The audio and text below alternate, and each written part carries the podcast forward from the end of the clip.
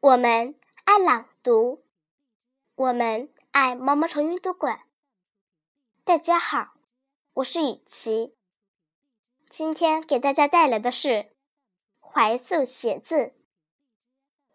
怀素居零陵时，贫无纸可书，乃种芭蕉万余株，以蕉叶共挥洒，迷其安曰：“绿天。”书不足，乃漆一盘书之，又漆一方板。